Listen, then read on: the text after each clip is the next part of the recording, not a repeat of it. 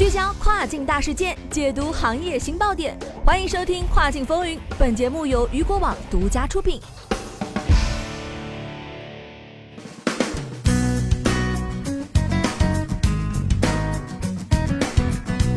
Hello，各位好，欢迎大家在每个工作日中午的十二点继续锁定到雨果调频，这里是正在为您播出的《跨境风云》，我是大熊。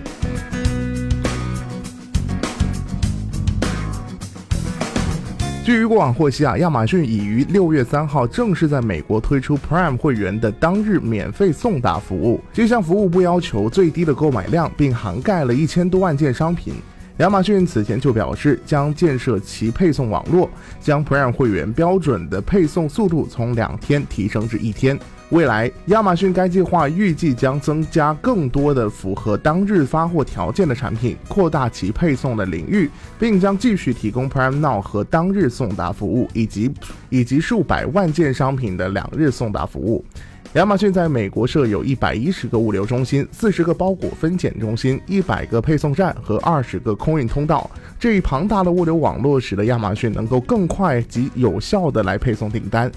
在亚马逊做出此项声明之后，其竞争对手沃尔玛面临着巨大的压力，也宣布了将每月向两百万件商品提供非会员的一日达服务。目前啊，亚马逊已经开始向美国以外的国家提供当日送达服务。许多欧盟国家的 Prime 会员已经享受了免费的一日送达服务，并且在日本，大多数的 Prime 订单也实现了在一天之内发货。亚马逊还表示，阿拉斯加、夏威夷和波多黎各也可以享受免费的 Prime 送货服务，但速度可能需要长达五天的时间，这取决于产品的来源地。